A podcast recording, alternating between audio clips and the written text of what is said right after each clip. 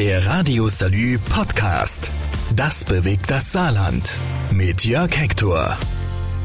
Heute ist Donnerstag, der 3. März 2022. Vor einer Woche, am 24. Februar, ist die russische Armee auf Befehl ihres Präsidenten Wladimir Putin in die Ukraine einmarschiert. Der Kreml nennt das Militäroperation. Die westlichen Staaten der Welt bezeichnen es als völkerrechtswidrigen Angriffskrieg gegen das souveräne Land Ukraine. Der Überfall beginnt morgens um 5.50 Uhr mit Raketenbeschuss. Dann überrollen Panzer die von drei Seiten eingekesselte Ukraine. Soldaten marschieren ein. Anders als von Putin geplant, trifft seine Armee auf erbitterte Gegenwehr. Der beabsichtigte schnelle Sieg gerät ins Stocken. Nach sieben Tagen ist aus der angeblichen Militäroperation ein Vernichtungskrieg gegen das Brudervolk der Russen in der Ukraine geworden und aus dem russischen Präsidenten ein fast weltweit geächteter Despot. Statt einem Blitzkrieg droht ein menschenvernichtender Häuserkampf mit anschließendem jahrelangem Partisanenkrieg. Die Welt sieht Live-Bilder von Zerstörung, Vertreibung, Leid und Tod durch den russischen Aggressor die russische Propaganda macht aus dem gleichen Bildmaterial Angriffe einer ukrainischen Nazi-Mafia, die angeblich russisches Leben in der Ukraine auslöschen will und macht westliche Regierungen dafür verantwortlich. Heute ist Donnerstag, der 3. März 2022. Es ist der erste Krieg in Europa im 21. Jahrhundert. Dieser Krieg ist anders als die aktuell 31 Kriege auf unserem Planeten. Er ist nah und er geht von einer Atommacht aus. Dieser Krieg hat Auswirkungen auch auf das Saarland und seine Bewohner. Am Anfang sind es nur Sorgen vor den wirtschaftlichen Konsequenzen. Die sind aber nach ersten Berichten der Bundesregierung nur gering. Die Energieversorgung sei gesichert, heißt es aus Berlin, die Lebensmittelversorgung ebenso. Aber die Bundesregierung beschließt, die Landesverteidigung aufzurüsten. 100 Milliarden Euro für Waffen, Maschinen, Soldaten. Und das wiederum sorgt in der Republik für andere Sorgen, für Existenzsorgen. Auch die Landesregierung im Saarland registriert das, sagt Regierungschef Tobias Hans. Also erstmal kommt bei uns natürlich auch diese große Sorge von Bürgerinnen und Bürgern an. Und viele haben tatsächlich auch Angst, dass nicht nur die Folgen des rücksichtslosen Krieges, des Angriffskrieges Wladimir Putins auf die Ukraine uns treffen, sondern dass eben tatsächlich auch kriegerische Handlungen das Gebiet der Europäischen Union und damit eben auch Deutschland treffen könnten und es zu einem Verteidigungsfall kommt. Wir gehen derzeit nicht davon aus, dass das passiert, sondern dass sich der Krieg auf dem Gebiet der Ukraine abspielt. Aber wir alle haben auch das vor 14 Tagen natürlich noch völlig anders eingeschätzt. Deswegen muss man natürlich solche äh, Sorgen und Ängste auch ernst nehmen. Ich will sagen, dass die Frage der Vorbereitung auf einen Verteidigungsfall Aufgabe der Bundesregierung ist. Und natürlich habe ich ein gutes Gefühl mit Blick auf das, was die Bundesregierung tut, sich entsprechend darauf vorzubereiten. Das Saarland ist natürlich auch gerüstet für solche Situationen. Wir sind im ständigen Kontakt mit dem Landeskommando der Bundeswehr. Wir sind im ständigen Kontakt auch mit den Partnern der US Airbase in Rammstein, sind also bestens informiert. Es wird sich seitens des Bundes auf alles vorbereitet. Nicht umsonst wird ja auch ein 100 Milliarden Paket aufgebaut, um die Bundeswehr verteidigungsfähig zu machen. Ich glaube, dass das ganz wichtig ist, dass wir uns auf schlimmste Situationen auch vorbereiten. Man kann den Menschen aber zurufen, trotz aller Vorbereitung und sich darauf einstellen, dass auch schlimmere Dinge passieren können, gibt es derzeit keine Anhaltspunkte, dass sich das Ganze vom Gebiet der Ukraine verlagert. Die schlimmsten Situationen gibt es aktuell in der Ukraine. 2200 Kilometer von Saarbrücken entfernt hausen Menschen in Trümmern, haben Angst um ihr Leben, sind auf der Flucht. Nach einer Woche Krieg in der Ukraine haben eine Million Menschen das Land Hals über Kopf verlassen. Die allermeisten sind in die Nachbarländer Polen, Rumänien, Tschechei und Ungarn geflohen. Nach den Annahmen internationaler Organisationen wird befürchtet, dass es fünf Millionen Flüchtlinge und mehr werden könnten. Das werden die Nachbarn der Ukraine nicht alleine schaffen, weshalb auch im Saarland die Frage auftaucht, wie wir mit Flüchtlingen aus der Ukraine umgehen. Die Landesregierung gibt sich vorbereitet. Es gibt dazu keine Schätzungen, wie viele sich jetzt äh, auf dem Weg befinden, insbesondere ins Saarland. Das ist genügend Wohnraum zur Verfügung zum jetzigen Zeitpunkt. Wir können Menschen aufnehmen. Die Organisation der Menge von Vertriebenen, die im Saarland ankommen könnte, läuft, bevor größere Gruppen ankommen. Es gibt im Saarland eine aktive ukrainische Community, etwa 1400 Personen, die bereits privat Menschen aus dem Kriegsgebiet aufgenommen hat. Meist sind das Verwandte und Bekannte.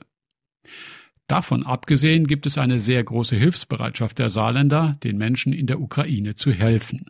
Die Spenden übertreffen nur wenige Tage nach den ersten Hilferufen die Leistungsfähigkeit der Helfer. Bitte nur Sachspenden auf den Weg bringen, abgeben, die wirklich gebraucht werden. Und da lohnt es sich abzuwarten, bis wir diese Informationen aus den Partnerregionen, auch aus der Ukraine haben, was tatsächlich gebraucht wird.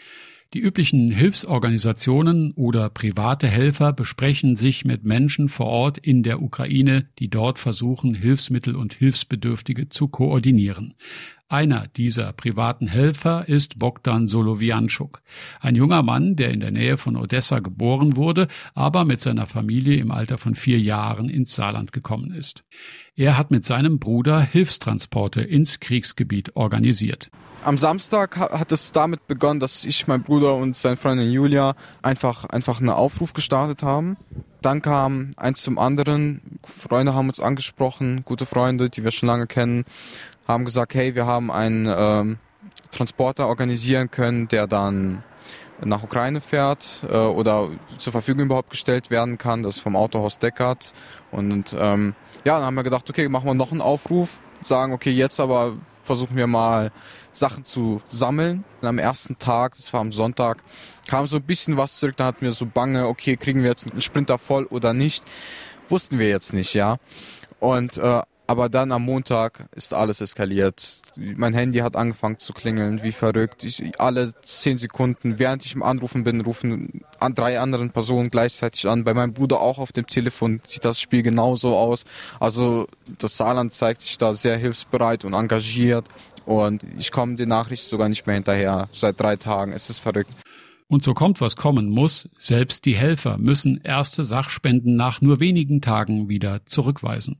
Was gerade jetzt kein Bedarf ist, ist für Bekleidung, Handtücher und Decken und gegebenenfalls sogar Kinderspielzeug, weil den Platz kann man besser verwenden für Arzneimittel und Medikamente.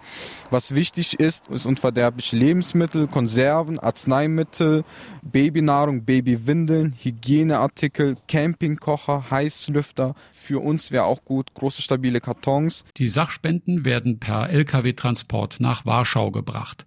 Dort wartet der Vater der Jungs, um die Dinge in Empfang zu nehmen und zu verteilen.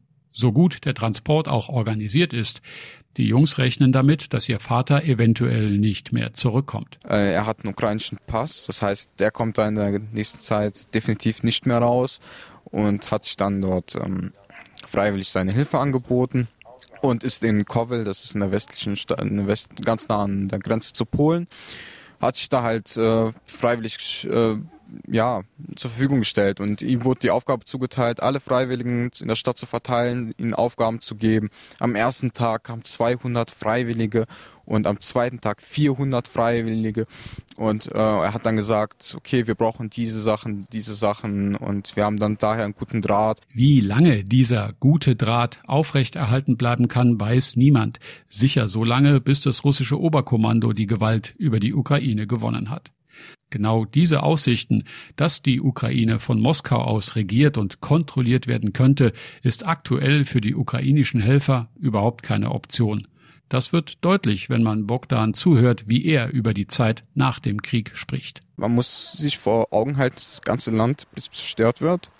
Und das ganze Land muss danach sogar selbst wieder aufgebaut werden. Das heißt, die Sache kann sich Monate, sogar gegebenenfalls Jahre ziehen. Aber sollte sich der Krieg halt zum Positiven wenden und die Leute werden dann unabhängig und frei, dann wird das Land halt wirklich aufblühen. Wenn alles vorbei ist, dann wird das Land ein starkes europäisches Land und die Leute fühlen sich europäisch jetzt schon bereit und wollen wirklich europäisch sein. Dabei bricht seine Stimme immer wieder und der junge Mann kämpft mit den Tränen. Als ich ihn frage, wie es ihm bei seiner Arbeit geht, brechen die Dämme. Ja, also, also wir haben dort, die ganze Familie ist noch drüben, ja. Also von Kiew bis nach Kovel bis nach Odessa. Die Situation ist bedrückt. Bogdan fasst sich und stellt seine persönlichen Ängste und Sorgen zurück. Seine Sorgen und Ängste kann ich nur erahnen, wenn überhaupt. Ich bin nicht betroffen. Aber die Not und die Angst und die Verzweiflung, die der junge Mann nicht nur in diesem Moment durchlebt, die verändert ihn und ich glaube zum Teil auch uns als Gesellschaft im Saarland. Zum einen, weil wir keine gefühllosen Mitmenschen sind und Empathie zeigen, und zum anderen, weil vielleicht ganz tief in uns drin die Angst steckt, dass Putins Krieg zu uns kommt. Bogdan hat sich gegen diese Angst eine Strategie zurechtgelegt. Wenn man die Nachrichten halt schaut, dann, dann kann man schnell verrückt werden und depressiv, aber das, das bringt einen nicht weiter. Der junge Ukrainer will stattdessen anpacken, der Sache wegen. Die Spenden müssen verpackt werden und der Transport will organisiert sein. Abends, wenn an der Sammelstelle Ruhe einkehrt, kommen Sorgen und Ängste zurück. Die Saarländer leiden vielleicht nicht mit, aber sie fühlen mit. Und ein Unwohlsein macht sich auch bei vielen breit, mit denen ich rede. Die Bilder in den Nachrichten, die Meldungen, die wir lesen und hören, hinterlassen auch bei uns Erwachsenen Eindrücke. Wie mag es da erst den Kindern gehen? Im Telefoninterview mit der saarländischen Bildungsministerin Christine Streichert-Clivaux sagt die mir dazu. Also erstmal ist es äh, tatsächlich so, dass natürlich dieses Thema an Kindern nicht vorbeigeht. Ähm, Kinder hören Radio, äh, wenn sie mit ihren Eltern unterwegs sind im Auto. Äh, sie schauen vielleicht im besten Fall auch äh, die Tagesschau, ähm, die Nachrichten mit ähm, und sie sind ja auch oft in sozialen Netzwerken selber auch unterwegs. Ähm, wir haben uns das heute auch nochmal angeschaut, wie das auf TikTok zum Beispiel aussieht. Also äh, Kinder und Jugendliche kommen eigentlich mit dem Thema, ähm, ob man es will oder nicht, äh, in Berührung. Und äh, das bedeutet, dass sowohl für Familien, für Eltern das ein Thema wird, ähm, aber natürlich auch für unsere Schulen. Und heute ist der erste Schultag und ich kenne ganz, ganz viele Schulen, die dieses Thema ähm, heute zum Thema auch gemacht haben, die also gesagt haben, wir weichen ein Stück weit heute mal vom normalen Unterricht ab und ähm, lassen uns von Kindern und Jugendlichen erzählen, was es mit ihnen jetzt in den letzten Tagen auch gemacht hat. Weil natürlich erstmal nicht nur das Thema medial so präsent ist, sondern es gibt auch ähm, Familien, die haben ähm, unmittelbare verwandtschaftliche Bezüge in die Ukraine und äh, nach Polen oder ins Baltikum und kriegen sozusagen auch hautnah mit ähm, über die Verwandtschaft, ähm, was dort gerade los ist oder auch nach Russland natürlich. Und das ist etwas, was, ähm, was man in Schule dann auch erstmal auffangen muss. Welche Möglichkeiten haben denn Eltern, um mit ihren Kindern darüber zu reden? Also tatsächlich glaube ich, erstmal darüber zu reden, ist äh, schon der erste wichtige Schritt. Ähm, meine Erfahrung ist, dass in Krisensituationen man auch mit, äh, selbst mit äh, ganz jungen Kindern äh, dieses Thema ähm, bearbeiten kann zu Hause, indem man Raum schafft äh, und miteinander in den Austausch kommt, indem man über die eigenen Erfahrungen auch als erwachsener Mensch äh, spricht und deutlich macht, was bedeutet denn das Thema Krieg, was bedeutet das Thema Flucht ähm, und was weiß ich darüber. Und es gibt auch ähm, sehr viele Materialien, ähm, die man sich ähm, online anschauen kann. Ähm, es gibt ähm, von Medien öffentlich-rechtlicher Seite viele Informationsangebote. Wir haben selbst auch bei uns im Saarland mit der Landeszentrale für politische Bildung ein Informationsangebot äh, geschaffen, wo wir äh, gerade auch Zugang oder Zugänge aufweisen für Familien, für Eltern, aber natürlich auch für Lehrerinnen und Lehrer oder Schulsozialarbeiterinnen, wo man sich mit äh, kindgerechten Informationsmaterialien auch äh, versorgen kann. Ähm, das ist, glaube ich, in dieser Zeit sehr, sehr wichtig, weil diese Informationen ja im Moment ähm, von allen Seiten auf uns einprallen, natürlich auch sehr viele Bilder auf uns einprallen und ich glaube gerade auch die Kriegsberichterstattung lebt ähm, leider auch von sehr schrecklichen Bildern und ähm, da muss man mit Kindern ganz offen auch äh, darüber sprechen, ähm, weil das, weil sie es einfach wahrnehmen. Und ähm, da versuchen wir jetzt über unsere Seite, über die Schulen diese entsprechenden Informationen auch äh, bereitzustellen, die sich eben nicht nur an Lehrkräfte richten, sondern auch an Eltern selbst. Wer sich darüber informieren will, kann im Internet bei der Landeszentrale Politische Bildung oder über die Webseiten des Bildungsministeriums mehr dazu erfahren. Uns selber kann ich nur raten, hin und wieder das eigene Gehirn vor den Gräueltaten des Krieges in Sicherheit zu bringen. Ein Spaziergang an der Luft kann helfen oder auch der Austausch mit Freunden und Bekannten. Am Ende fällt mir ein, was Bogdan Solowianschuk zum Ende des Krieges gesagt hat. Sollte sich der Krieg halt zum Positiven wenden und die Leute werden dann unabhängig und frei, dann wird das Land halt wirklich aufblühen.